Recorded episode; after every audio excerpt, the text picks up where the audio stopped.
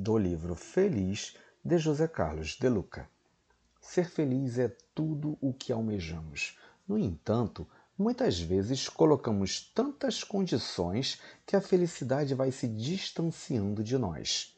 Só serei feliz quando. E a lista não tem fim.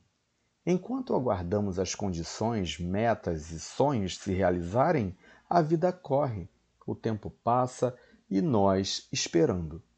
Está certo esperar que coisas boas aconteçam amanhã. Isso nos faz otimistas.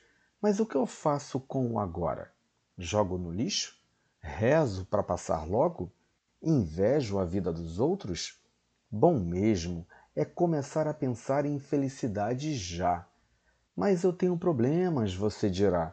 Ora, problemas teremos sempre, e se formos esperar a felicidade para o dia em que todos os nossos problemas estiverem resolvidos, certamente partiremos desta vida de braços dados com a infelicidade.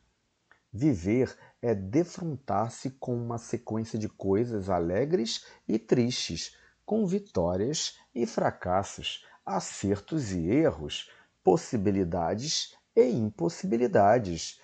E como escreveu Gonzaguinha em sua canção, somos nós que fazemos a vida como der, ou puder, ou quiser. Comece tirando as condições que você estabeleceu para ser feliz, meu irmão. Fique feliz agora, feliz por simplesmente estar vivo.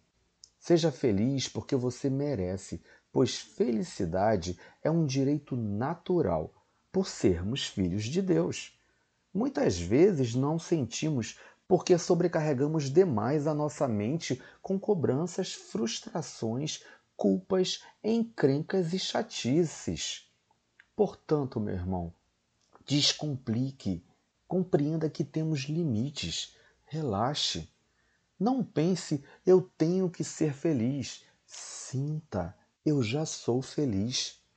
Jesus afirmou que devemos buscar o reino de Deus e esse reino está dentro de nós, onde há paz, amor e alegria.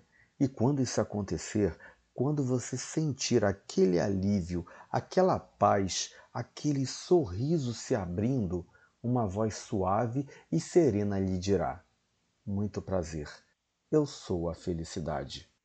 E é com essa mensagem que eu desejo a você um dia lindo e abençoado. Bom dia.